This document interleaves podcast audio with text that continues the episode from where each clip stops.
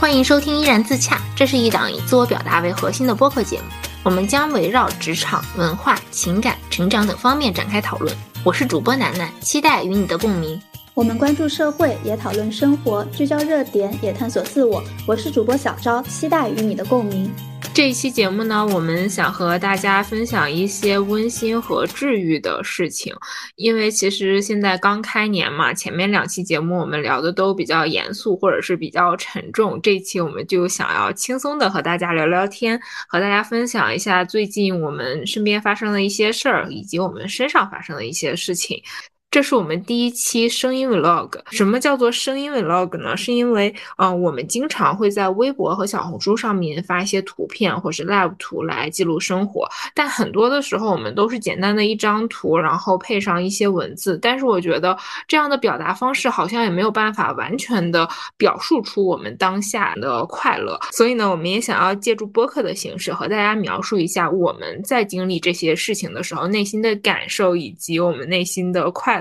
其实刚开始你提出这个声音 vlog 概念的时候，我还觉得挺新颖的，因为想了想，好像现在还没有一个以声音记录生活的这种方式流行。我记得刚开始流行的应该是视频博客叫 vlog，然后后来微博上开始流行图片的博客。呃，叫 Plog，然后现在我觉得随着越来越多的人开始听播客，开始使用播客，我觉得之后声音 Vlog 这个形式应该也会流行起来。哎，你说到这个声音 vlog，其实我之前有听过类似于声音纪录片的播客。我记得那个播客的主题是探访咖啡农场，就是播客的主播，嗯，带着他们的团队到了我们国家云南的咖啡农场那边，然后去实地的录制一些声音。等到他们这一趟出行结束之后，又回到自己的工作室，对这段声音进行剪辑，然后又插入一些旁白，就那种形式，它给我的感觉是更为真实的，就更贴近于我们现在在社交媒体上面看到的那种视频 vlog 的形式。但是因为我们两个现在嗯地域上的限制，还是异国的状态，好像这种方式也不太能够直接的给大家呈现。所以呢，这一次我们是想要通过。描述我们最近发生的一些事情，然后来带给大家一些快乐，更多的是一个治愈陪伴吧。是的，而且我觉得声音 vlog 区别于图片和视频的一个点，就是我觉得声音能够带给听众更多的想象力吧。因为我没有办法看到图片或者是视频，就没有画面，所以我只能靠自己大脑的想象，根据他们声音或者是语言描述的一些情节和细节去想象。我觉得这个。点还挺奇妙的，希望大家也能在这期节目里面通过我们的声音和描述，呃，有各自不同的想象。哎，我觉得这种经过听众的想象，然后在他们脑海里面呈现出来的画面，相当于是对我们描述内容的一个再加工，其实就是再次创作了。每一个人的想象可能都是不一样的，我觉得这或许也是声音 vlog 的一个特别的意义。这是我们第一期声音 vlog 嘛？我觉得之后我们也可以不定期的和大家分享我们的声音 vlog 二点零、三点零、四点零版本。哎，那我觉得我们这个其实可以做成一个系列，也就是发现生活当中的美好，然后通过声音记录下来，然后分享给我们的听众。就我觉得这种抓住生活里边稍纵即逝的一些美好的瞬间，还挺有意义的。因为我们不是经常也会在网络上刷到有一句话，就是说。人这一辈子其实就是活那么几个瞬间嘛。有时候看到的一些风景，比如说日出、晚霞，比如我们登高望远的时候，或者是我们在海边漫步的时候，看到路边的小狗，或者是看到街角的鲜花的时候，就这些比较细小但是却美好的碎片，我觉得就刚好构成了我们生活里的这些微光时刻。就这些时刻的出现，刚好就是把我们的幸福给具象化了。是的，我觉得尽管生活当中的高光时刻特别的重要，就是那些时刻，它或许可以给我们带来非常强烈的幸福感，但更多时候，我生活的幸福感来源还是这些细小的微光时刻。那要不，楠楠，你先来分享一下你今年的第一个微光时刻是什么时候？嗯，我今年的第一个微光时刻就是在元旦的时候，我跨年不是去了南京嘛，然后当时我就和戴子商量，我们一月一日元旦的那一天要去爬山，因为我们两个觉得就是新年第一天去登高望远是一个特别好的兆头。再加上确实南京这座城市我去了好多次了，其他的地方对我来说已经没有什么新鲜感了。刚好我没有去爬过紫金山，然后我们就一拍即合去爬山。再加上这一次我是带着蒙哥一起去南京的嘛，我就想着，嗯，我们爬到紫金山的山。山顶刚好也可以俯瞰整个南京城。哎，我没有去过南京，也没有去过紫金山。这个山高吗？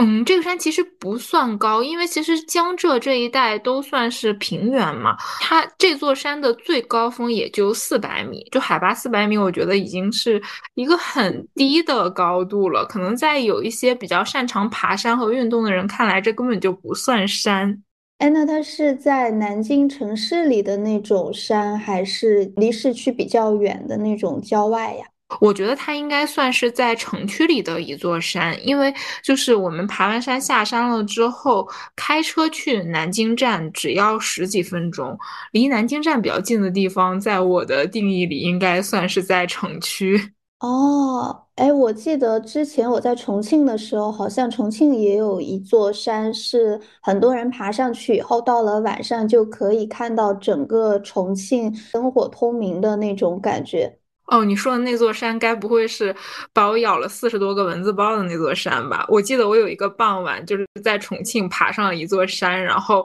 俯瞰整个重庆。等到下了山之后，我腿上就多了四十多个蚊子包。你好像跟我讲过，但是我不太记得那座山叫什么名字了，好像也挺火的，应该是一个景点。我也不太能记得那座山是什么了，我只能记得给我腿上留的四十多个包。哎，我还没有这种就是登上山顶然后俯瞰城市的体验哎。我感觉这种体验是很奇妙的，但是其实我这一次爬山非常的波折。本来这个四百米海拔也不算很高，但是因为带着我们去爬山的那个人，他自称说是从小在紫金山脚下长大，他说他很熟悉这座山，然后也爬了很多次，然后他就非常的有信心，导致一不小心他就带我们绕了远路。其实本来就可以一直上去，但是呢。他不知道走了哪个岔路口，就我们必须要先下去一段，然后再爬，就导致我们的运动量一下子就加大了。再加上之前不是也有一两个月没有运动过嘛，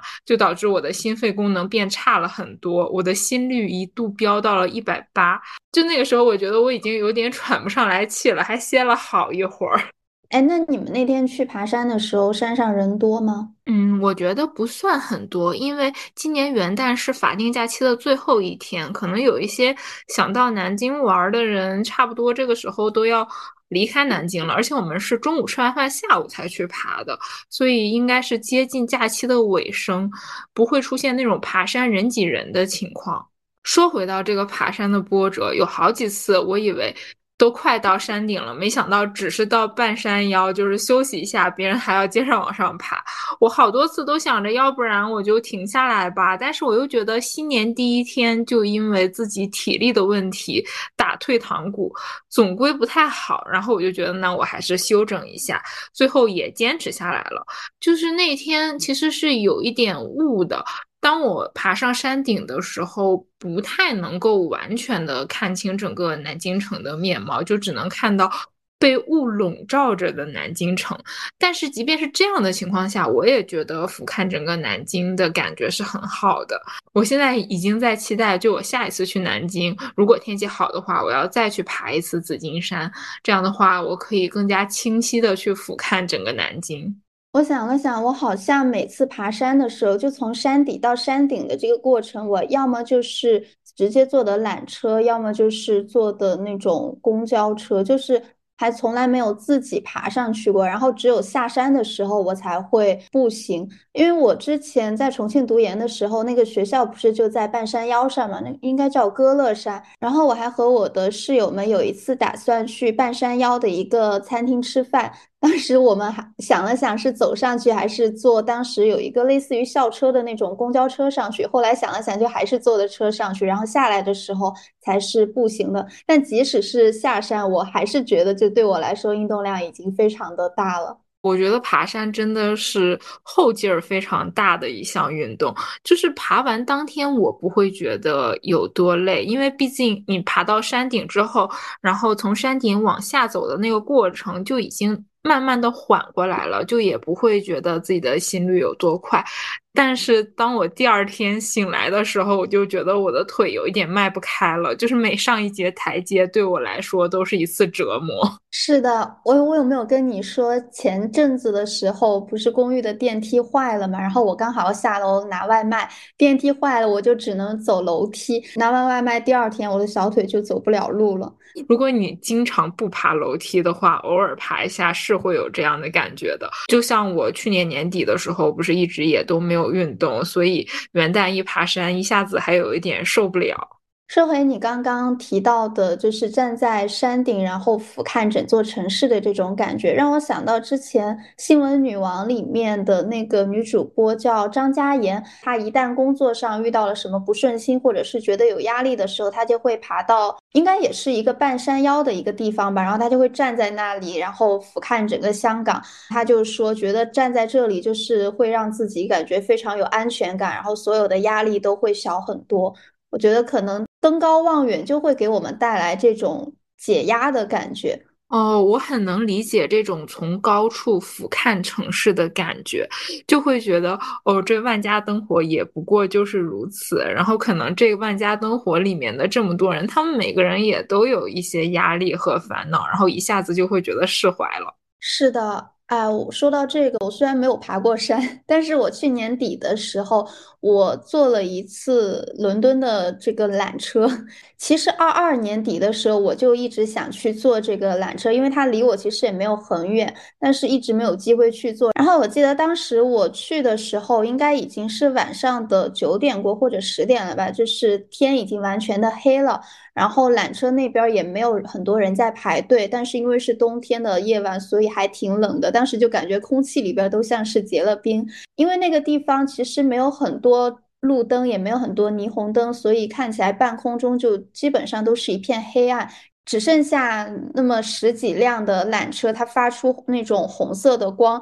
在黑夜里就很像那种科幻电影里边那种机器人发出的红光，它就像机器人的眼睛，你知道吗？然后当我坐上缆车，看着它慢慢一点一点升高的时候，我就看到街道上的汽车就变得越来越小，最后就变成了像蚂蚁一样大。从高空看整个伦敦，就像你刚刚说的那种万家灯火、明暗交错的感觉，就有一种好像。每一个人的幸福和痛苦都在那一瞬间变得渺小，就觉得好像我的那些烦恼也没有那么的重要了，就有一种好像离地面越远，离我的烦恼就越远的感觉。哎，你说到这个离地面越远，其实我每一次旅行坐飞机起降的时候，我都有这样的感觉，尤其是。在飞机降落的时候，因为我不知道为什么，我每次飞机降落的时候，大概率都是在夜晚，就是我可以从高空中俯瞰这座城市，然后那城市星星点点的车辆，还有各种建筑里面的灯，以及高架桥上面连成一片的那种灯光，就一下子整个城市好像就像一个发光地图一样，就这样的时刻也会给我类似的感觉。哎，我好像也有几次快要落地的时候，看外面的世界，就感觉这个城市变得非常的温馨，因为可能就是都是那种暖色调的灯光吧，然后感觉那个整个城市也小小的，就感觉看着就像那种小时候自己过家家的时候弄的那种小房子，看着就很有那种家的感觉。而且，其实这样的时刻对我来说，要么是我落地上海，要么是我落地哈尔滨。就对我来说，上海也是我的家，哈尔滨也是我的家。就当我带入到这样的情绪之中，我就会觉得更加的温暖了。是的，哎，不过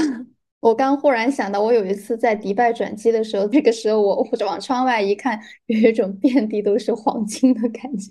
是财富和金钱的感觉是吗？是的，我当时一点家的感觉都没有，也没有觉得温馨，只是觉得天哪，真有钱。哎，说到这个旅行，其实我今年除了年初就去了南京之外，我开年的第一个周末就去了北京。其实去北京也是临时起意，就是。我在此之前完全没有就规划过，说我新年的第一个星期去北京，是因为就是新年我们从南京回来之后，当天晚上我就知道了一个让我非常气愤，然后又非常无能为力的一件事儿。但这件事情从客观上来讲，它跟我完全都没有关系，我只是就是共情，然后再加上自我代入，就导致我自己非常痛苦。我到现在其实也不太能够理解我为什么会这么痛苦，就这种痛苦，它给我一种二零二四年过了一天我就想要退货的那种感觉。再加上蒙哥他元旦过去之后就立刻去出差了，所以我又陷入了一个独居的状态。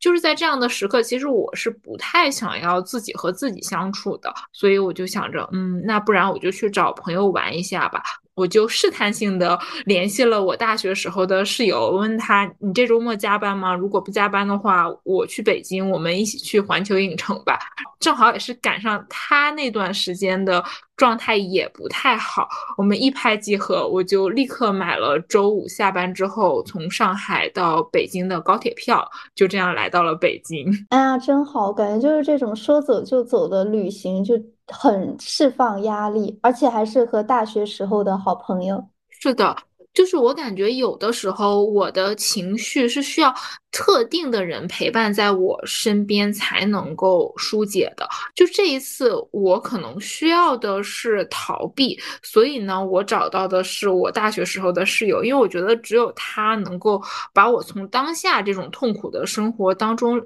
拉出来，就是把我带回我的那个无忧无虑的学生时代。我现在回想起来，我觉得我当时找他其实是对的。如果换一个。我在工作之后认识的在上海的朋友，可能我并没有办法很快的从那样糟糕的情绪里面走出来。我好像大概能理解你这种感受，诶，就像我如果是和我的高中同学出去吃饭的话，我就像回到了高中时候的感觉；然后如果是和大学时候的朋友吃饭的话，就会感觉自己又回到了大学的时光。是的，而且我们两个已经是半年没见了，再上一次见面是。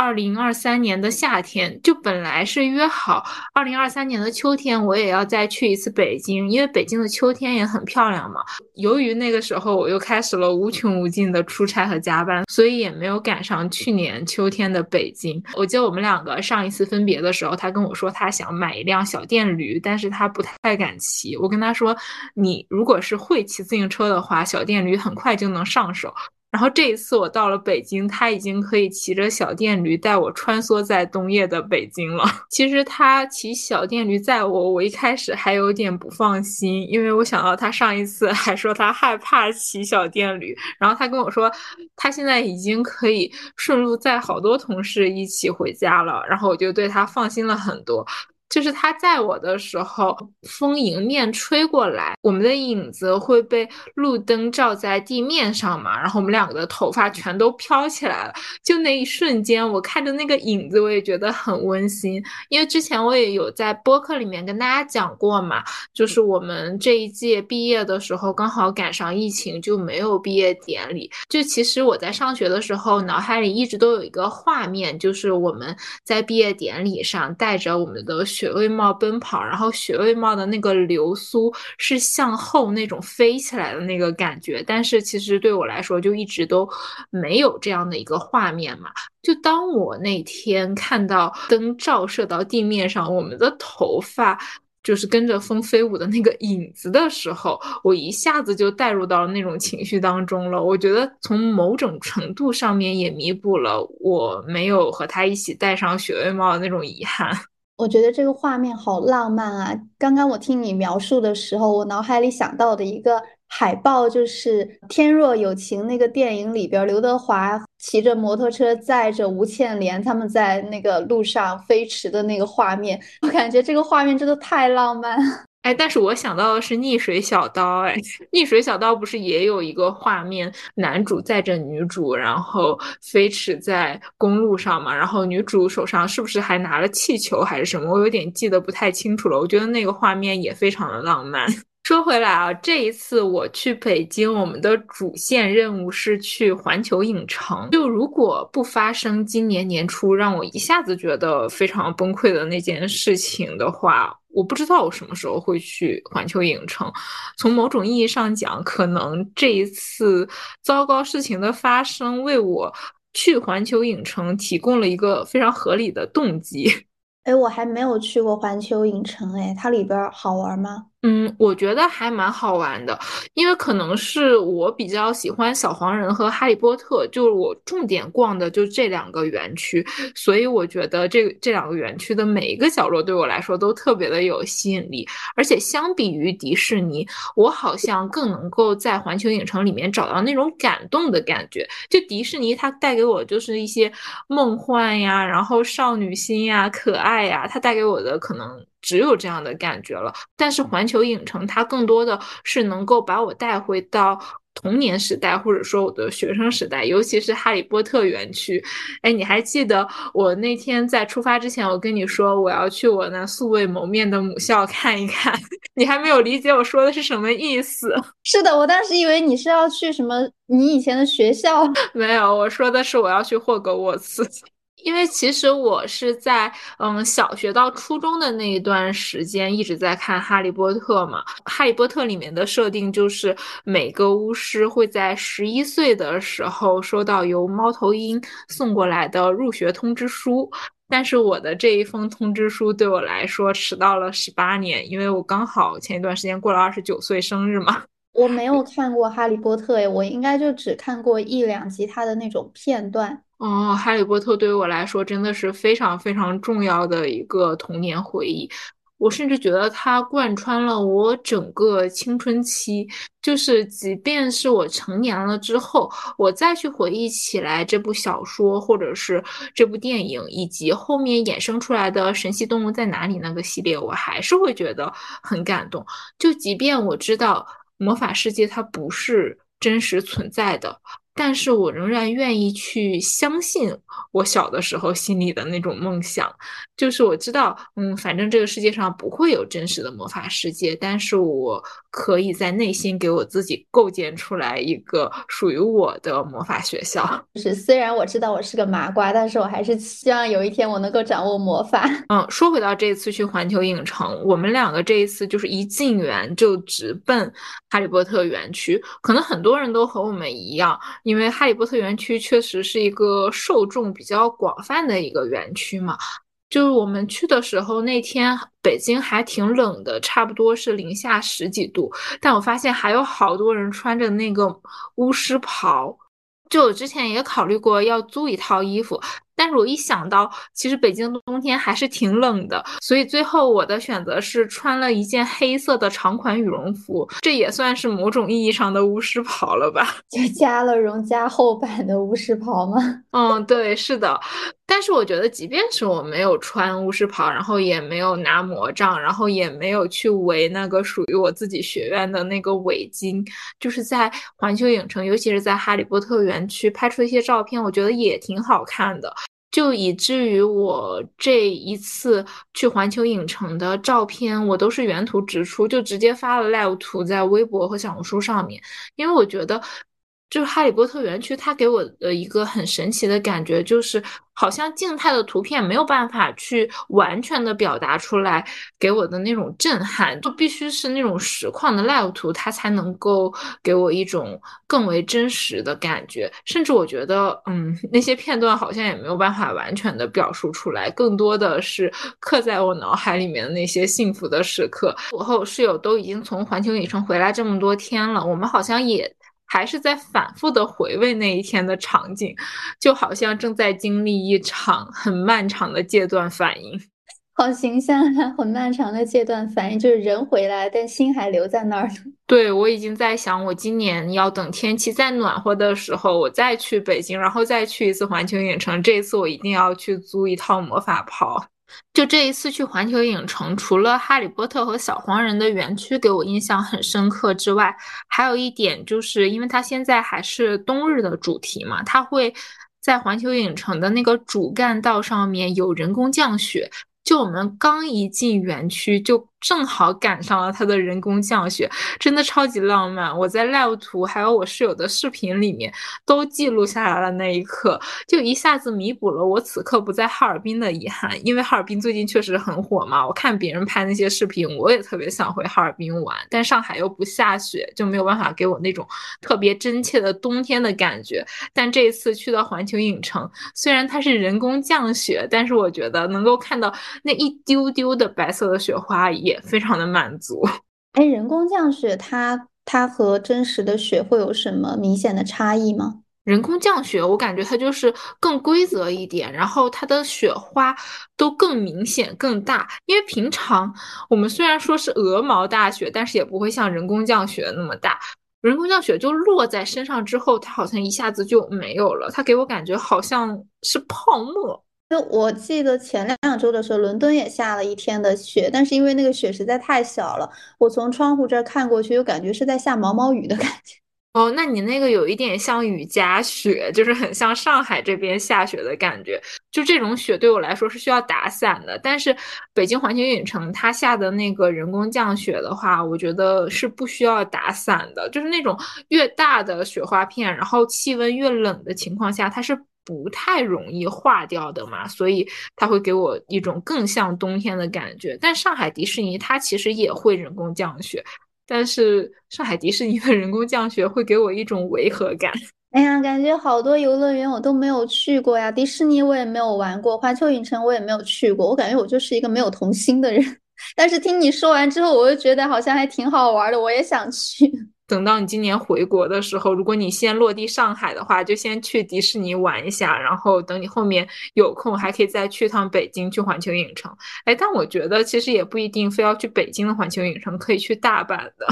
但是我之前就是一直会觉得这种游乐园它会不会人很多，然后会有特别多的小孩儿，因为我看到小孩多的地方，我就会有点害怕。我。去年去迪士尼那一天人并不算很多，但是也遇到了很多小孩儿，有的时候确实是会觉得有一点吵。然后今年来北京的环球影城那天人也。不算太多，就是好多项目几乎都没有排队，随着他那个通道走进去就可以直接玩了。可能会遇到一些小孩儿，他可能会哭啊什么的。但我觉得像迪士尼啊、环球影城，它的受众可能不完全是小孩子，就和我们年纪差不多或者比我们年纪更大的人，他们也非常喜欢这两个地方。有的小孩儿他确实会给我一种嗯有点吵，然后我觉得有点烦的那种感觉。但有的时候我在游乐场里面看到这些小孩儿，就。他们会 cosplay，就比如说我在环球影城里面，我就看有的小孩他会装扮成小黄人的样子。在迪士尼，我也有看到有的小孩子会 cos 迪士尼的各种公主啊，我也觉得哎，这也挺可爱的。环球影城他对 cosplay 的态度我不太清楚，但是就像迪士尼的话，除了万圣节之外，其他的时候就是他是不允许成年人去 cos 迪士尼的角色的。因为他可能是怕游客把这些人当做是员工，会给游客们带来一些不必要的麻烦，所以就是在平常的时间里，迪士尼是只允许小孩子们去做一些 cos 的。哦，不过我刚刚想到，好像伦敦也有一个这种比较大型的游乐园，叫 Winter Wonderland。不过我好像也一直就是经常在小红书上刷到，但是一直也没有去过。就好像也是属于冬季的时候会特别火，我就是担心去了以后会有很多小孩，但是听你这么一说，感觉小孩好像也挺有意思的。伦敦的人口密度应该不会像北京和上海这么大吧？或许你在工作日的时候去，可能不会有很多人，因为我感觉我好像。十几年没有去过游乐园了。我上一次去应该是去成都的那个欢乐谷，应该都是我读小学的时候了。就是长大之后，我真的一次都没有去过。我觉得我现在去游乐园的心态和我小的时候不太一样。小的时候我去游乐园就是追求那种刺激啊、好玩啊，就是完全是在冲着那些项目去的。但我现在去游乐园更多的是去感受游乐园那种欢乐的氛围。当然也有可能是因为现在年纪有点大了，那些项目已经玩不动了。就是环球影城嘛，它不是有一个非常高的过山车？就那过山车，我根本就没敢去坐，我愣是在底下站了十几分钟，就是看别人玩过山车。就刚好我路过变形金刚那个园区的时候是夕阳西下的时候，环球影城它离大兴机场非常近，就刚好在那个时刻有非常多的飞机，就是不断的从环球影城上空飞过。我记得那个画面对我来说也挺治愈的，就是不断的看着飞机划过这个夕阳染红的天空，然后。那个过山车，它又一趟一趟的送着不同的人，就是这样飞驰而过。就是每一次过山车转一个弯，我就能听到大家的尖叫声。就虽然我不太敢坐，但是我觉得我站在下面看别人玩过山车也挺快乐的。我感觉我应该也是那种站在旁边看别人玩的。像那些项目，我一个都不敢玩。我唯一敢玩的应该哦，旋转木马我好像也不行，因为我觉得我会晕车。哦。因为我觉得我对待这些项目还是分类别，就比如说像过山车这种头会朝下的，我可能是不太敢玩的。我小的时候确实是玩过，是被我表妹一起拉上去玩的，但是下来之后我就觉得我要不行了，所以之后我也是留下了一些心理阴影。我我怕的是向心力，我怕的不是地心引力。我感觉我能接受的应该只有摩天轮了吧，就是这种很缓慢，然后适合老年人的这种项目，我能够接受。哎，说到这个项目，其实我在环球影城里面竟然二刷了一个项目，就是《哈利波特的禁忌之旅》，因为刚好那天人也不是特别的多，所以就是几乎也没有排队。然后我在刷这个《哈利波特禁忌之旅》之前，刚好看到了小红书的一个帖子，就有人说他在玩这个项目的时候会觉得失重感特别的强，然后下了车之后会觉得有一点晕。就在那个帖子上面，他介绍了一个对抗失重的方法，他大概意思就是说，当你感受到这个仪器或者是画面在向前的时候，你就整个人的身体向前；当你感受到它在向后的时候，你整个身体就靠着。座位的后面，这样的话就会缓解你的失重。然后我就跟我室友说了，然后他也用这样的方法。我们两个下来的时候就完全没有感受到任何的不适的地方，以至于我们觉得特别的开心，特别的感动。然后又去刷了第二次。但是我发现，就是当这个项目结束之后，其实是有很多人会觉得特别的晕的。我们第二次刷完之后，看到有一个女孩，她直接就在旁边吐了。我光听你描述，我觉得我已经有一点头晕目眩了。但是我觉得其他的项目没有给我一种很感动的感觉，它更多的给我的是一种刺激和眩晕感。但是这个项目它给我的感觉就是真的非常非常感动，它能一下子把我带回到十几岁的那个时候，就是有一种圆梦的感觉，因为它这个项目。的背景应该是基于《哈利波特》的第四部《哈利波特与火焰杯》，它讲的是那个他们打魁地奇比赛的一个故事。因为其实这一部是我在《哈利波特》系列里面最喜欢的一部，也是因为这一部我才垂直入坑了《哈利波特》，所以这一部对我来说意义非常的重要。然后它的这个禁忌之旅也是围绕着这一部分故事展开的，它就会给我一种重回少年时代的感觉。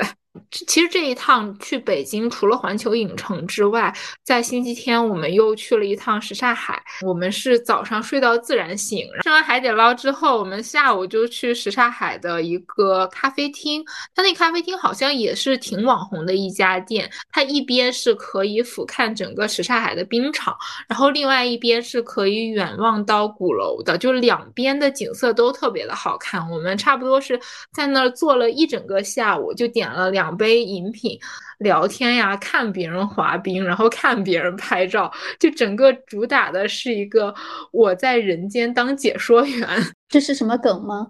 嗯，是因为就是我们除了看别人滑冰之外，我们还看一些北京的大爷在公园里面整活儿，就是他们会玩单杠，就玩的挺厉害的。有一些我觉得他们看起来差不多都六七十岁了，但是还能够在单杠上面特别灵活的做引体向上。我觉得我可能做个两三个。我就已经做不了了，但他们能连续做非常多个，而且我是能够感受到他们全身的那种力量感是非常强的，而且也不仅仅是大爷了，各个年龄阶段的人都有，就有那种感觉看起来像上小学的小学生，然后还有一些和我们年纪差不多的人，就他们每一个人感觉都身怀绝技。当时我和我室友就站在那儿看人家玩，就觉得他们每个人都超级厉害，还有那种就是他们会把那个像体操运动里。面的吊环一样的东西挂在那个单杠上，就他们最后做出来的那个动作，是我觉得我只有在。体操比赛里面才能看到的动作。当时我的室友就跟我说，感觉我好像是在人间凑数。我跟他说不是呀，我觉得我们是在人间当解说员。因为当时围观他们的好多人都在拍照啊、录视频，我们两个倒没有拍照、录视频，我们两个就好像那个体育比赛的解说员一样，就在场外。给对方解说他们的这个比拼或者是展示的流程，就有一种我们两个是比赛的解说员一样。我刚刚听你说，你们不是刚开始是在那个什刹海那儿坐着看别人滑冰，看别人做什么？我当时还正想说，这感觉就是更适合我的老年退休生活，就感觉很像那种公园遛弯的老大爷。但是听你说完北京的老大爷都在干这些之后，我感觉我好像过得还不如老大爷。我希望我退休了之后可以成为那种整活的大妈，而不是在那里看着的人。除了以上的这些之外，我这次去北京还刚好赶上了什刹海的夕阳。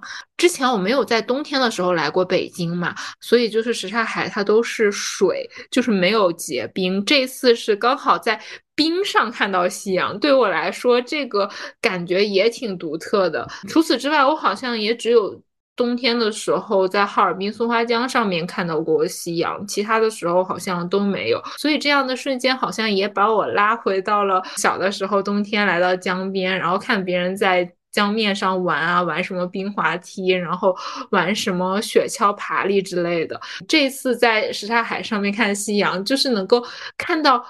一些人在冰场上面的剪影，因为什刹海它现在整个就是交了一个巨大的冰场，然后它还收门票的。就这一次我还问了，它就是一百块钱，你进去你想玩多久就玩多久，玩到它关门为止。然后就是它里面有一些什么冰上的一些车呀，然后还有冰刀，就都可以随便用的。感觉北方的冬天好有意思呀！我想了想，南方的冬天应该只能看到老大爷们坐在那儿钓鱼。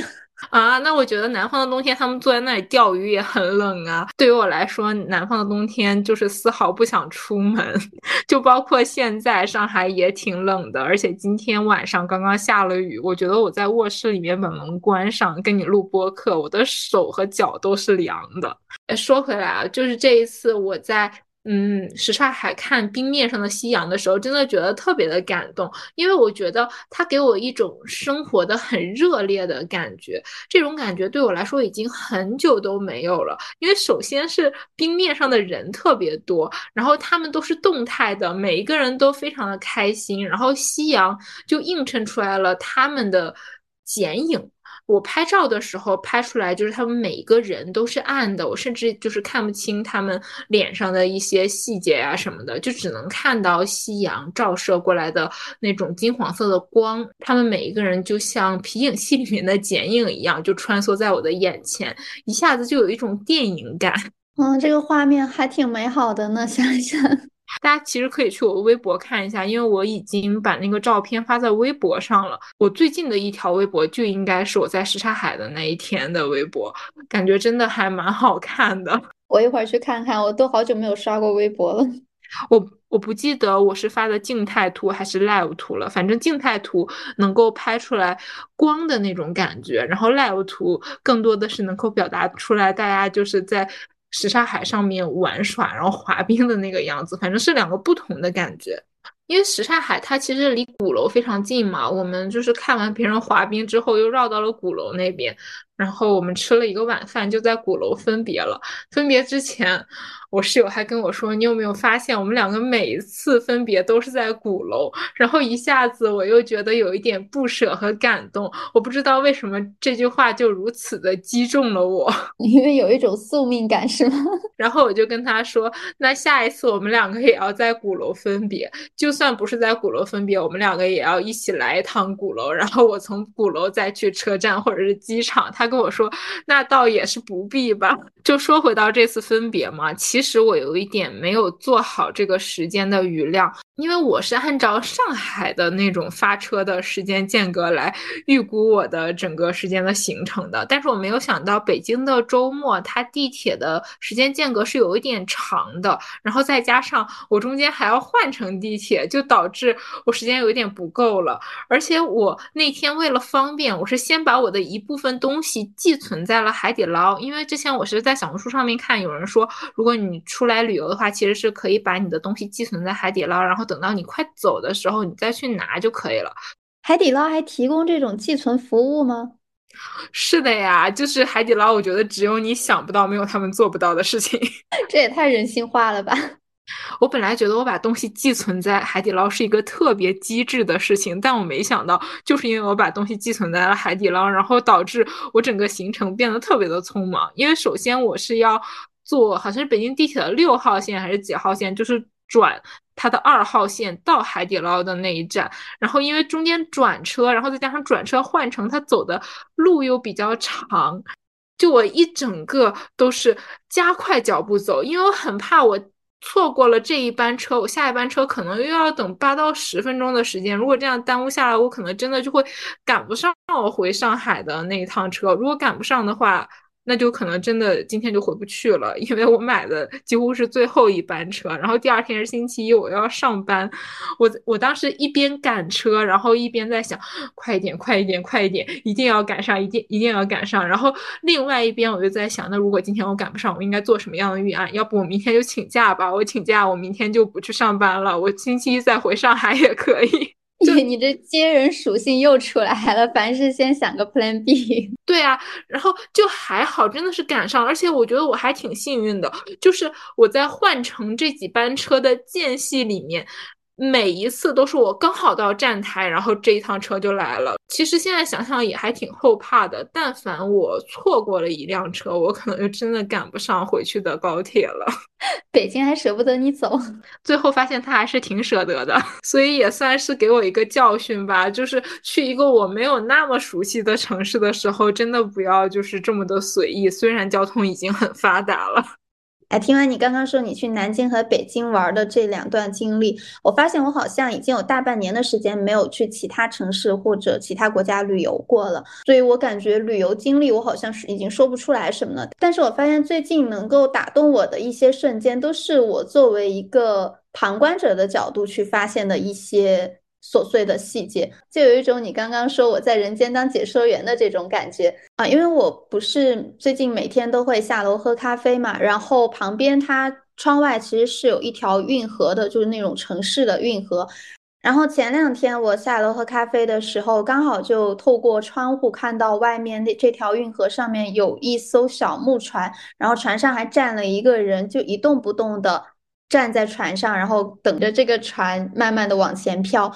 就当时看到这个画面，就让我想到《老友记》里面有一集，就是那个 Joey，他很想拥有一艘属于自己的船嘛。当时我还跟我对象就是说，这个人胆子还挺大的，就是因为感觉会有很多办公楼里的人，就像我们这样从窗外这样看着他，但是就感觉他好像什么都不在乎，就从他身上就感觉有一种说不上来是松弛感还是自由感，就还挺触动我的。哎，其实我刚才有想一下你说的这个人站在船上的画面，不知道我为什么突然想到了一句话，叫“众人皆醉我独醒 ”，是有这种感觉，就会感觉他这个人完全是，嗯，活在他自己的一个世界里面，很悠闲也很松弛。是的，我想了一下，如果让我在这么多高楼。的目光下，然后这样接受众人的瞩目，我觉得我其实是有点做不到的。但他好像就真的不在乎。哎，或许他根本就没有意识到别人会去看他，他可能只是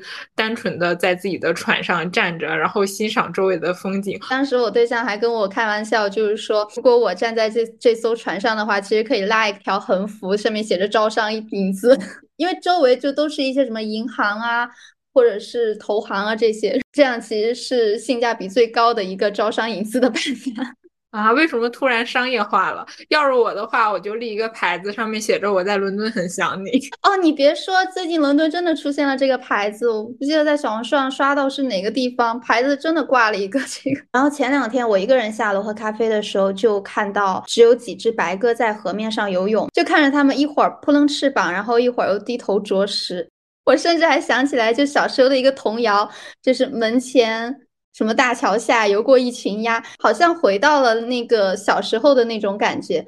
然后我就想到去年夏天的时候，我去葡萄牙的海边，当时也是坐在海边的长椅上发呆。然后当时海面上也是有一只白色的海鸥，就无所事事的漂浮在海面上，然后随着海浪的波动缓慢的上浮下沉。我记得当时我还特意发了条朋友圈，就是说我和这只正在思考人生的海鸥对望了三十秒，它让我想起了小时候澡盆里的那只充气小黄鸭。哎，说到这个充气小黄鸭，突然就戳中了我的笑点。因为其实我即便是现在，我也有非常多只充气小黄鸭，就是放在我的浴缸旁边。每一次如果我是要泡澡的话，我一定会把那些鸭子放进我的浴缸里。啊，你现在也有吗？你真幸福。对，有的是喝奶茶送的，就是国内有一个品牌叫邻里，它是做手打柠檬茶的，就是你点一杯奶茶，它就会送你一只小鸭子，就不管是外卖还是在门店买，有的人就是为了收集他们的小鸭子，会专门买这个奶茶。现代版的买椟还珠吗？还好吧，我觉得他们的柠檬茶也挺好喝的。哎，说到泡澡，其实我今年以来就只泡澡了一次，其他时候都是在淋浴，因为我觉得泡澡，嗯，那又要加那么多水，然后泡完澡我还要收拾浴缸，就觉得有一点麻烦。哎，但是今年就这一次泡澡，我也能够通过泡澡这个过程感受到一些幸福。因为平常大多数时候都是淋浴，它给我的感觉就是嗯重复，它只是我日常生活里面的一个流程而已。但是泡澡，它给我的感觉，哎，它好像就是我日常流程之外的一件事儿，会有一种让我在不断的重复的过程当中找到了一些新鲜感。淋浴是洗澡，但是泡澡就是在享受。在休息，对，差不多。因为我还买了一个，就是可以放在浴缸上面的那个支架，我刚好可以把 iPad 放在上面，我又可以一边看电视剧一边泡澡，就也不会觉得泡澡是很无聊的。而且泡澡其实对我来说是一个完全的独处的时光，虽然有的时候会拿起手机跟朋友们聊天。但就更多的时候还是自己和自己的相处，有的时候在浴缸里面思考人生，也还觉得挺快乐的。哎，我之前也买了一个像你那样的放在浴缸上面的支架，本来是打算一边泡澡一边看剧的，但是我后来发现每次泡完澡我都得清理浴缸里的头发，我觉得很麻烦，所以之后我还是每次就是匆匆的淋浴完之后就就完事儿了。是的，但是我感觉，即便泡澡有点麻烦，但好像有的时候也应该适当的给自己制造一些这种日常之外的治愈，就还是给生活制造一些仪式感。是的，我觉得是仪式感，也是惊喜。而且我发现，不仅仅是洗澡和泡澡这件事情了，就是在生活当中也有一些看似是那种披星戴月的重复，但实际上每一天也有不一样的小惊喜的感觉。对我来说，就是每一天的日出和日落其实都是不一样的。因为其实现在还算是冬天嘛，日照时间也是比较短的，再加上我早上醒的比较早，刚好就是可以看日出，然后下班的那个时间差不多就是刚好太阳落下。嗯，让我印象特别深刻的就是上周有一天，我在下班要收拾东西的时候，我就发现夕阳刚好就照在了我的书桌上，然后我的那个办公桌上面是放了两个特别可爱的手办的摆件，然后他们两个的影子就正好的。印在了嗯我书桌旁边的那个挡板上，一下子我就觉得特别的治愈，而且那天的夕阳特别好看，就是洒在我的书桌上面是金黄色的，我当场就拿起手机拍了一张 live 图，因为我觉得只有 live 图才能够比较精确的记录下来当下的那种美好。哦，我好像好久都没有看过日出和夕阳了，可能因为伦敦接近一个月的时间都是。阴天吧，因为阳光太少见了，所以我记得很清楚，是十六号的时候出了一次太阳。我当时特别兴奋的跟你说：“哇，今天天气好好。”我感觉可能在伦敦住的久一点的人都会觉得伦敦的冬天非常的难熬。我不是有将近一个月的时间都没有出这栋公寓楼吗？就是因为前阵子实在天气太恶劣了，每次一出门都感觉要被外面的大风刮走。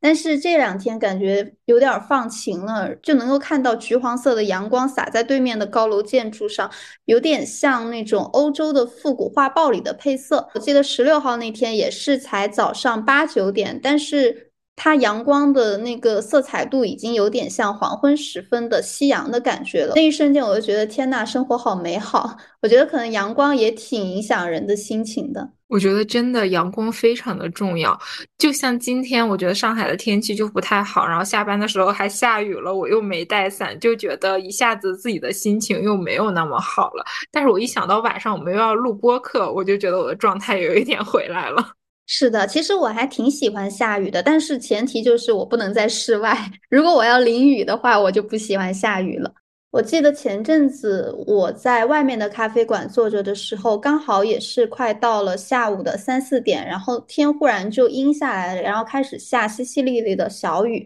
因为那个时候我还刚好不是很着急回去嘛，所以就继续在咖啡馆里面坐着，然后就透过咖啡馆的那个落地窗看外面街道正在下雨，这种感觉我就觉得对我来说还挺治愈的。可能也是因为当时我不用出门吧，所以会觉得很治愈。我记得我当时还录了一条视频，就是因为当时我是看到街对面，它刚好店铺的灯光是绿色的。然后因为当时在下雨，所以地上会有积水，积水就刚好倒映出街对面这个店铺挂着的那个绿色的灯牌的倒影。然后来来往往的车辆都很小心的、缓慢的驶过，然后这个积水就会带着绿色的这个光泛起轻微的那种涟漪。然后咖啡店里当时又放着很轻柔的音乐，给我的感觉就很像王家卫电影里的那种灯红酒绿。就每次在室内看到外面下雨的时候，我就会觉得很安心。哇，你刚才描述的这件事情让我想到了去年秋天的时候，有一次周六我加班，然后那一天就明明加班，我心情已经非常的不好了，然后加班结束之后又下雨，我觉得就让我原本不快乐的心情。雪上加霜，但是我后来转念又一想，那既然今天我都已经出门了，那我为什么要那么着急回家呢？我要么就找一个咖啡馆坐一坐。然后我就打开了手机导航，然后撑起了伞，因为那天雨也不是很大，是那种毛毛雨，就走到了离我公司两三公里的一个地方，相当于就是一个人撑着伞雨中漫步，然后来到了一个我之前就非常喜欢的很有特色的咖啡厅，就不是星巴克那种咖啡店，是开在社区里面的一家店。其实那一家店那一天人也不多，我就在他们家楼上找了一个位置，然后点了一杯特调咖。咖啡，打开电脑之后开始剪我们的播客，就一边剪节目一边等雨停。等我咖啡喝完了，播客也剪完了，然后这个时候雨也停了，我刚好就撑起伞，然后就准备和同样加班结束的蒙哥一起去吃晚饭。你刚才说到你在咖啡店里面看雨听雨的那个感觉，就会让我一下子回到了那个时刻。但那天一开始是有一点不开心的，但是好像是在咖啡馆里面待的这一段时间，然后做的事情，然后看到的人、看到的事物，甚至是我听到的雨声，一下子也就治愈到了我。觉得听你刚刚的描述，感觉有一种一切都刚刚好的感觉。是的，我甚至觉得那天加班也没有那么亏了，因为如果是不加班的话，我很有可能那天。本来下雨，那我就不会出门了，然后我也不会有这样一段在咖啡馆里面捡我们播客听雨声的经历。哎，最近其实除了这些让我感觉到非常美好、治愈的时刻之外，还有一件事情是能够让我感受到生活的快乐的，就是我发现我最近有在慢慢的找回我生活里面的秩序感。因为其实去年年底我一直是处于一个长期出差，然后生活非常不稳定的一个状态，然后再加上其实到了年底工作都挺忙的嘛，就完全没有办法充分的照顾到自己的生活，就给我一种我好像已经很长时间没有去好好的照料自己的这种感觉了。所以二零二四年的开始，我首先想到的就是我希望能够重新的找回我这种生活里面的秩序感。可能就是对于一个 J 人来说，这种秩序感真的非常的重要。我发现我建立生活的秩序感最重要的来源就是手账。其实去年的下半年，我写手账的频率都还蛮低的，就只有平常写一些工作和生活上面的 to do list，那种完全记录生活式的手账是一点都没有写，直到了年底才开始补的。我之前跟你说我要开始补半年的手账了，你还觉得很离谱吗？是的。哎，我太能理解你刚刚说的，就是对接人来说最重要的就是秩序感，因为这种秩序感就是能够让我们找到对生活的这种掌控感。然后我今年其实也打算重新开始写手账，我好像已经有两三年的时间没有认认真真的写过这种关于日常记录的手账了。不过我现在手上还没有特别好看的那种心仪的手账本，所以我感觉第一步对我来说应该就是先去买一个喜欢的手账本，然后开始记录今年的日常点点滴滴。哇，我今年也是，就是从新年的第一天开始就在坚持记录手账，然后我一下子就找回了那种对生活的掌控感。就虽然它并不是一个计划类的手账，它只是记录，但是就是把。我平常的一些照片呀，然后包括我到处收集来的那些 所谓的像垃圾一样的东西，贴在本子里的时候，我就会有一种心落定了的感觉，就会觉得哦，我发生的这件事情已经被我好好的收藏起来了。是的，而且我觉得，尤其是对于像我这种记忆力很差的人，就是会特别没有安全感，就怕今天觉得很美好的这件事情。但是可能过一段时间我就忘记了，所以我发现，如果我把这件事情能够通过照片或者是通过这种手账的方式记录下来的话，我就会觉得心很踏实。对，其实我们这一期不是想要跟大家聊一下我们最近发生的一些温暖的小事儿吗？我在写大纲的时候，还有在翻我最近一段时间写的手账，我发现如果有的事情那个时候我没有记下来的话，我今天就根本不会聊这件事儿了。我前两天甚至还看了一下我二零二三年的电影笔记，我发现包括院线电影在内，我一共去年就只看了二十八部电影。我记得前年我应该是看了一百多部还是两百多部的，所以我觉得这个落差还挺明显的。然后我就决定今年初的时候要重拾电影的这个爱好。然后前两天晚上我就一个人躺在床上看那个特吕弗的《射杀钢琴师》，就是久违的这种。黑白电影，然后伴随着这种新浪潮的感觉和这种舒缓的伴奏，就有一种很感动，就就像回归了精神老家的感觉。哎，对你来说，你的精神老家可能是电影，但对我来说就是运动。我这一周刚开始的时候就建了一个我的军训计划。我为什么管它叫军训计划呢？是因为。我之前已经好长时间都没有这种规律的运动了，所以我想要，所以就是我目前设定的这个，在可能在别人看来并不算很高强度的运动，但对于我来说可能还是有一点挑战性的。就是我早上起来要做空腹有氧，然后我晚上回家要。做一些自重的核心力量训练，虽然是有一点累，但是现在坚持下来。今天我们录制的时候已经是星期四了。我在录制之前，我为什么跟你说再等我十五分钟？是因为我在做运动。天呐，你不是吧？你刚回家就做运动吗？对啊，因为我想到今天晚上录制录完了之后，可能就要洗澡睡觉了，所以我就必须要抢出十几二十分钟的时间，先做一个简单的自重训练。那虽然我会觉得，嗯，是有一点点的累，但是这种循规蹈矩的感觉，对于我这个真人来说，也能够带来非常大的愉悦感。是的，我能理解，就是身体上受点累没什么，但是心理上能获得极大的满足感。我觉得这就是内啡肽的快乐，并不是多巴胺。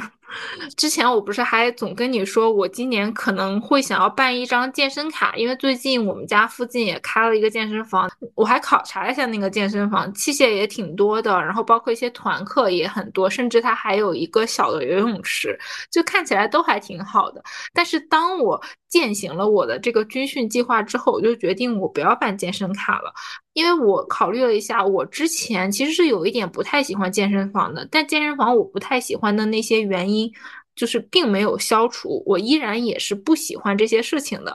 我发现我运动还是不运动，完全就是跟我花不花钱办卡买课一点关系都没有，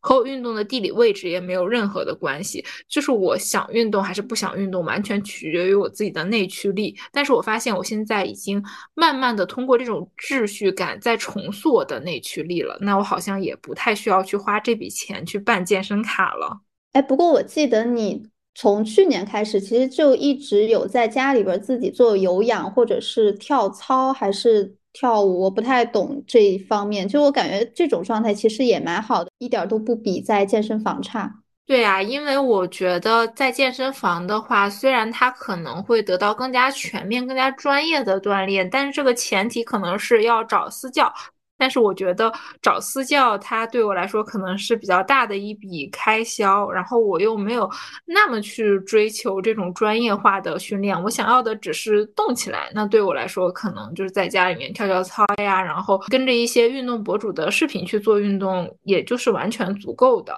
而且其实自己在家里面运动的选择也非常多，因为现在网络上有特别特别多的嗯不同的这种视频的形式，你想要锻炼胳膊，想要锻炼腿，想要。锻炼核心，就是想要锻炼哪里，就都可以找到非常多的对应的视频教程。是的，而且我觉得大部分人选择去健身房，其实还是看中了健身房的那种氛围感吧，就是大家都在做同一件事。但是我觉得，如果自己的内驱力足够的话，其实自己在家也能够很自律的每天保持这种规律的运动。但我觉得对我来说应该挺难的，因为这么多年了，我从来没有坚持超过三天，哪怕去健身房都救不了我。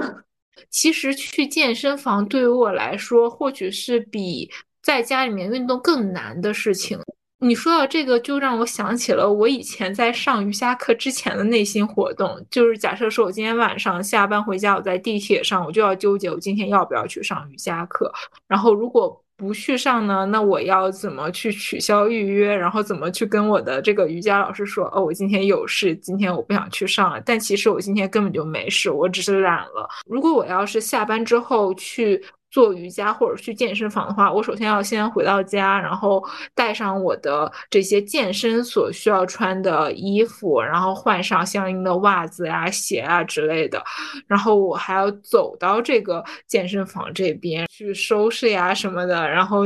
做完这些运动之后呢，又要回家。但如果我是在家里运动的话，我整个流程就会变得非常的简化，就是到家放下包、换衣服、运动结束。就一下子省略了非常多的流程，因为这，因为其实我觉得流程越多，然后他给我的犹豫的机会就越多，然后每一次犹豫可能就会导致这件事情做不成了。哎，这么一说，我感觉有点像学生时代的时候，放学之后是选择去课外补习班，还是回家自己自学的感觉有点像。哎，我感觉我就是那种会更倾向于自己回家自学的，就是把其他所有的不是必须的环节都省略掉。我觉得其实运动它并不是最累的，反而是我花费在去运动的路程上的时间，以及我纠结到底要不要去运动这件事情的心路历程，它带给我的是更多的内耗。我好像有过这种感受，诶，就是做一件事情其实没有那么难，但是选择要不要去做，反而会花费我更多的心力。哎，但是我觉得我们为什么会纠结，很有可能就是我们对这件事情并没有很坚定。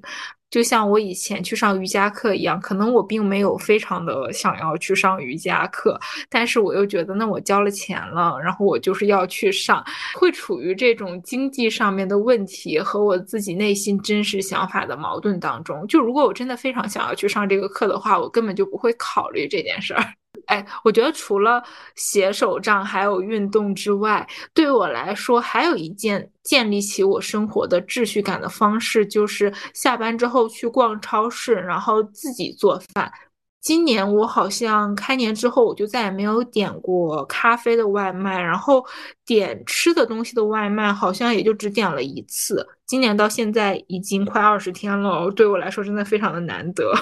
我发现自己做饭真的很治愈，就每次我在小红书上刷到别人的做饭视频，我都蠢蠢欲动。但是细想一下，我好像已经至少有一年多的时间没有下厨开过火了。然后这两天我本来是打算把锅从一堆行李里边翻出来，然后自己煮麻辣烫，就不用每次大老远的去中国城吃张亮麻辣烫了。但是后来我对象跟我说，我们现在没有锅。天呐，你们连锅都没有吗？是的，我其实这样说出来就感觉还挺离谱的。几个月了，厨房就没有开过火，这怎么活下来的？然后我今年初的时候，我跟你说过，我还在小红书上专门新开了一个收藏家的列表，拿来存放我在小红书上刷到的各种好吃的，然后打算回国之后我要挨个试一遍。哎，你说到这个小红书的收藏，让我想到前一段时间，其实我也分享给你了，就是小红书上面有刷到的帖子，就是别人从国外留学回来之后，第一餐就是吃十五个包子。我昨天还在念叨，就是说好想吃国内的那种拳头大的那种肉包子，就真的每天都在小红书上刷各种国内的好吃的，然后自己默默的流口水。那你回国之后可以一点一点吃，但是我怀疑你可能回国之后，你你又没有那么想吃了。真的，我觉得就很奇怪，感觉很亏，因为我去年在国内待的大半年，感觉一点食欲都没有，也没有就是像想象当中的要到处大吃特吃。所以，我希望这次回国之后，我的食欲能够保持像现在这样。得不到的永远在骚动，因为你在国内想要吃这些东西太容易了，反而它对你来说就没有那么有吸引力。就像我在控制饮食的时期，其实我觉得很多东西都是非常非常好吃，我就很想要吃它们。但是，反而是我不控制饮食了，我就会觉得，哎，这些东西也就那样吧，也没有那么好吃。哎，说回到自己做饭这件事儿嘛，其实我觉得你说你好几个月没有。去厨房就是打开燃气阀还。挺正常的，因为我们家上一次打开燃气阀还是我爸妈来上海的时候，就是在今年之前啊。我感觉那都几个月之前了。是的呀，就是他们来上海，因为他们是完全不习惯于点外卖这种生活的，他们就一定要自己做，所以他们在我家的这一段时间就一直是做饭，然后就是等我每天下班回家之后都会有饭吃。就是今年我不是又重新开始逛超市备菜做饭嘛？就当我重新拧开。开厨房燃气阀的那一刻，好像回到了我刚上班的那段时间。因为刚上班那段时间，其实我是对每天下班之后自己做饭非常的有热情的。那个时候就对生活充满了好奇和期待，就。这一次，当我时隔这么长时间再一次拧开厨房里面的燃气阀，我就会感觉到生活其实还是有无穷无尽的动力的。除了就是自己备菜呀、做饭呀，我发现还有一点也是好像重新建立了我生活当中的秩序感，就是做家务。虽然我最近做家务完全是因为我觉得我们家太乱了，有一点看不下去了，但是我后来发现，其实做家务它这个过程的本身不是会花费很长时间。就比如说，像我平常特别讨厌换床单，因为我觉得换床单，尤其是套那个被罩就很麻烦，就一不小心它就。左右上下套反了，然后我要重新拿出来再去套，我就觉得特别的累。但但是我觉得，就是出于卫生条件的考虑，也是要经常去换一下这个被套的嘛。那新年新气象，我必须要就是赶紧把我去年的这个被套换掉。虽然去年被套好像也没有换特别长的时间，就虽然我觉得这件事情很烦，但我还是要把它做了。就我是在嗯把衣服扔进洗衣机让它自己洗的这个间隙，然后利用这个时间来换的被套。就换完被套那一刻，就是崭新的被套铺在我的床上，我一下子就觉得特别的治愈。然后我又顺手收拾了我的床头柜，因为我床头柜也被我堆了特别多乱七八糟的小东西。就看到我整个卧室被我收拾的特别整洁了之后，我一下子就会觉得很温馨。哎，我记得我之前好像也特别喜欢不定期的就打扫房间，尤其是把书桌上的一些小东西重新归置，然后进行不同的排列。每次做完，我都会觉得特别有成就感和满足感。但是我 发现好像最近几个月我没有再怎么做过家务了。不光是没有做家务，我发现我好像也不怎么爱收拾自己了，就是。你敢相信我？过去几个月，只要是我不出门，我就可以一件 T 恤从早穿到晚。就就这件 T 恤，它既是我的睡衣，也是我的家居服。然后只要不出门，我也懒得梳头发，就每天给人的感觉就是乱糟糟的，然后精神也很萎靡。然后今年年初的时候，我就我也是痛定思痛，就决定重拾亚洲三大邪说，我准备重新开始化妆了。然后我还跟你说，虽然我也不打算出门，但是在家还是觉得应该把自己收拾的干干净净的，然后化个简单的淡妆，这样给自己的感觉也会好一点。其实我最近还是很少出门嘛，所以我可能也就是简单的打个底，然后涂一下口红，就每天可能只需要多花五分钟，但是。每次做完以后，我就会觉得自己精气神很好，就好像自己回到了一个随时可以出门的这种比较高能量的一个状态。当然，我觉得也可能是就是把我起床以后和睡觉之前的这个时间有仪式感的做了一个切割。因为放在之前的话，我可能就是随时穿着一个睡衣的感觉，好像随时累了就可以直接躺回床上休息的样子，就感觉好像一整天都是一个晕乎乎的状态。哎，你这个有点让我想到了疫情期间居家办公的时候，因为二零二二年的那三个月，我们上海不是基本上就都在 家里面待着嘛。我那个时候也是这样的状态，就是我醒来之后，我一定要做一件事情，把我的生活就是从睡觉的这个过程当中拉出来。然后那个时候我选择的就是把。把我的居家服换掉，换成我的运动服，先做一个空腹有氧，然后吃一个早餐，然后这个时候我觉得我整个人的状态就已经好起来了，我可以投入到工作当中了。甚至我觉得这样的仪式之后，即便是到了中午，我都不太需要去睡午觉，我就可以一直工作，然后或者是做自己的事情，做一整天。就到了晚上，就是我把所有的事情都做完了，换回我的睡衣或者是居家服，然后我就会觉得，嗯，现在是已经要到睡觉的时间了，然后今天的事情都已经做完了，今天也。过得非常的开心，是的，我觉得就是这种把每天的生活人为的做一个切割，也可以是提醒我们的身体和大脑，就是呃，这是到了一个什么样的时间段，然后需要做什么样的事情。所以其实今天我在录播课之前，我并没有把我的衣服换成我的家居服，就我穿的上衣还是打底衫，然后我穿的裤子还是我的瑜伽裤，因为我觉得如果我现在换上了睡衣的话，我整个人就会昏昏欲睡。我想要等到我们今天播客录制完之后，我再去洗澡，然后换上我的睡衣，这个时候我就可以准备睡觉了。其实这个月除此之外，对于我来说还有一个特别重要的意义。其实每年一月份对我来说都是非常重要的。因为就是我和蒙哥是二零一六年的一月十五号在一起的，所以每年一到了一月，我就想到，嗯，现在又是我们在一起多少周年的纪念日了。可能也是因为在一起的时间很久了，有的时候我会一下子想不起来我们在一起多少年了。然后今年算了一下，哦，今年应该是我们两个在一起的八周年纪念。天呐，虽然我知道你们在一起很久，但是每次我听到具体的数字，我还是会忍不住心里 惊讶一下。今年我们还久违的过了一次恋爱纪念日，之前很多年总是因为各种各样的事情没有过。上学的时候，这个时候大概都已经放寒假了，我们就各回各家。然后刚工作的那段时间，可能是因为开年又比较忙，要么是他出差呀，要么就是我出差，反正各种各样的原因，我们都错过了。今年算是久违的一起过了一个恋爱纪念，虽然也不是在恋爱纪念那一天过的，因为恋爱纪念那一天蒙哥也是出差了，就因为是工作日嘛。然后我们就是在恋爱纪念之前的那个周末，在家里面煮了火锅，我还特别有仪式感的买了一个切块的小蛋糕，然后附赠了一个蜡烛，那个蜡烛我选的是数字八。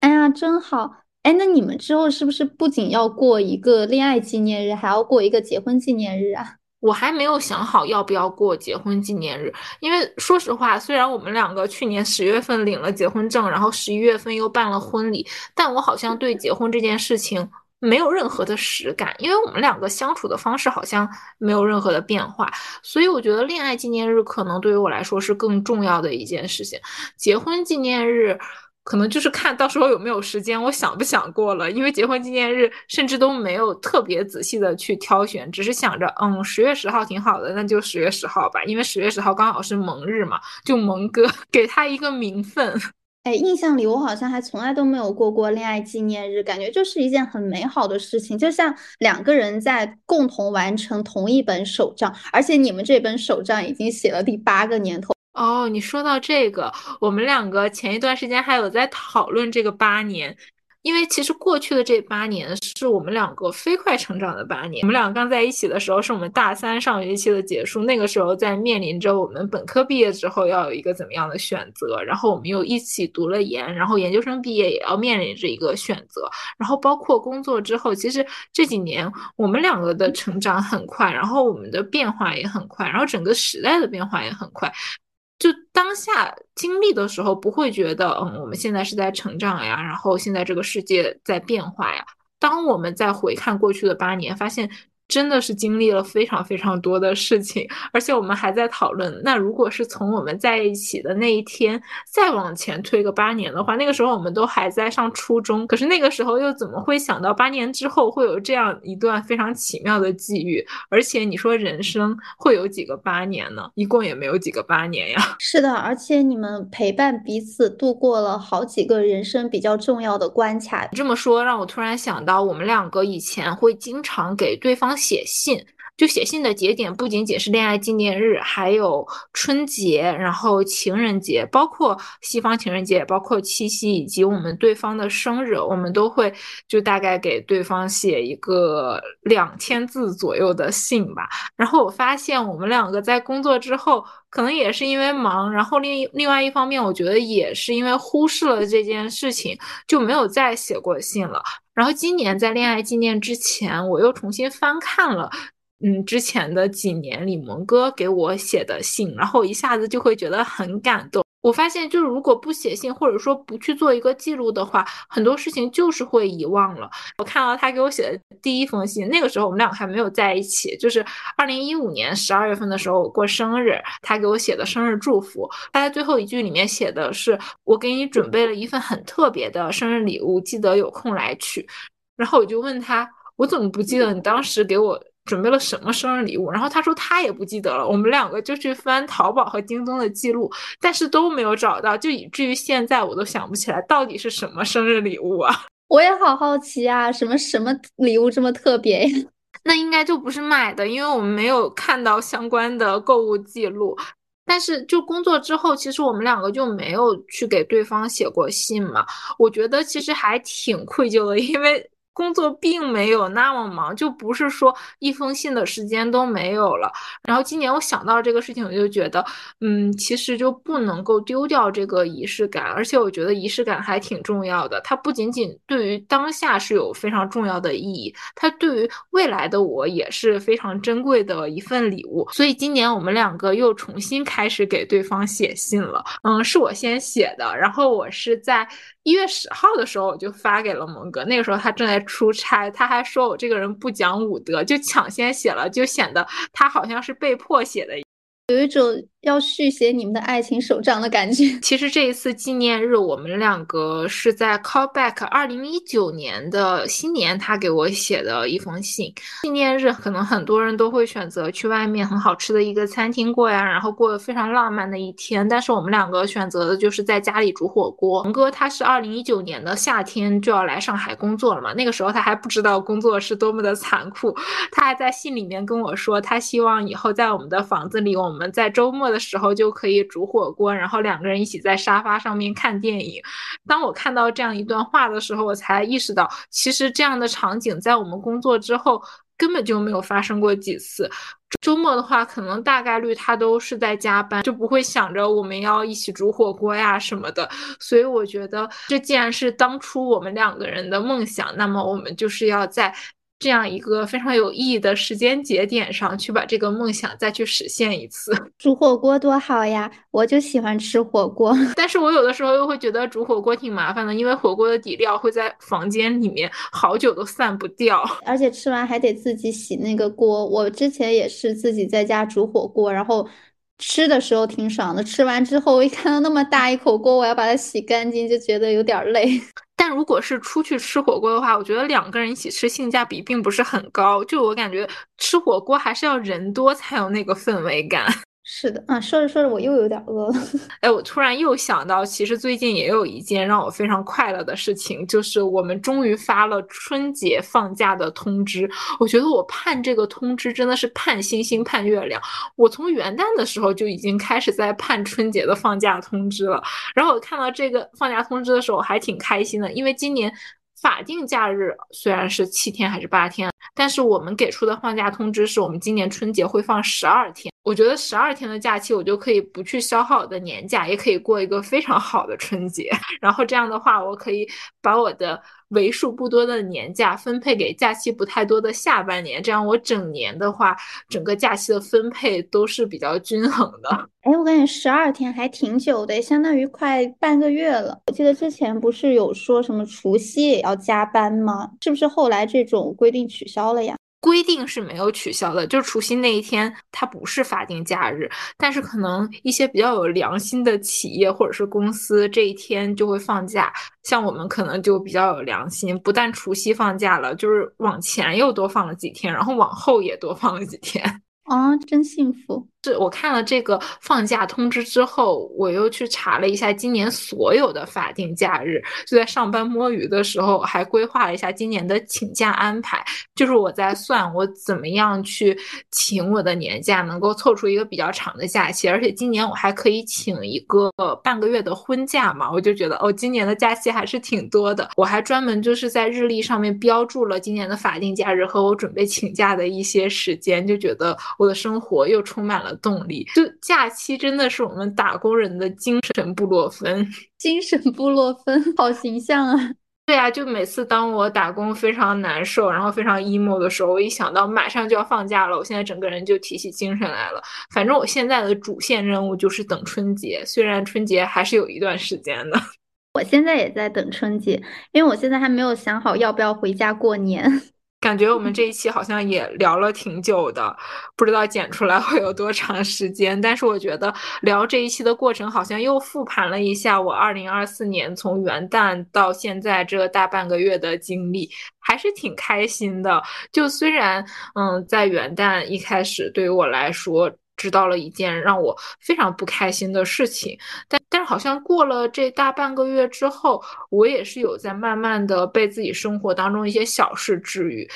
一方面是自然而然的发生在生活里面的小事，然后另外一方面呢，是由我自己建立起来的这种秩序感带给我生活当中的一些快乐。是的，我感觉这一期还挺轻松的，有一种我们在私下打电话的感觉，而且我觉得就是生活当中的这些点滴，就像。藏在我们房间里面各个角落的糖果，找到的就是惊喜，没找到的话也是憧憬。我已经在期待我们下一次这样的聊天了，就我们下一次的声音 vlog 是什么时候？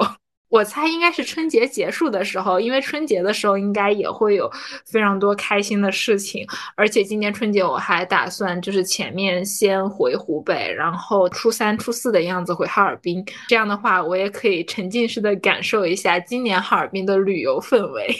那感觉我们这一期差不多就聊到这儿啦，那我们下期再见，拜拜。下期再见，拜拜。以上就是本期播客的全部内容啦！你可以在小宇宙、喜马拉雅、荔枝、网易云音乐、QQ 音乐、苹果播客、Spotify 等平台订阅和收听我们的节目。如果你喜欢我们的节目，欢迎在苹果播客为我们点一个五星好评，也欢迎你在小宇宙为本期节目点一个收藏和喜欢。如果你想和我们有更多的交流，欢迎添加小助手的微信加入听友群，我们在听友群里等你哦。希望你一切顺利，天天开心。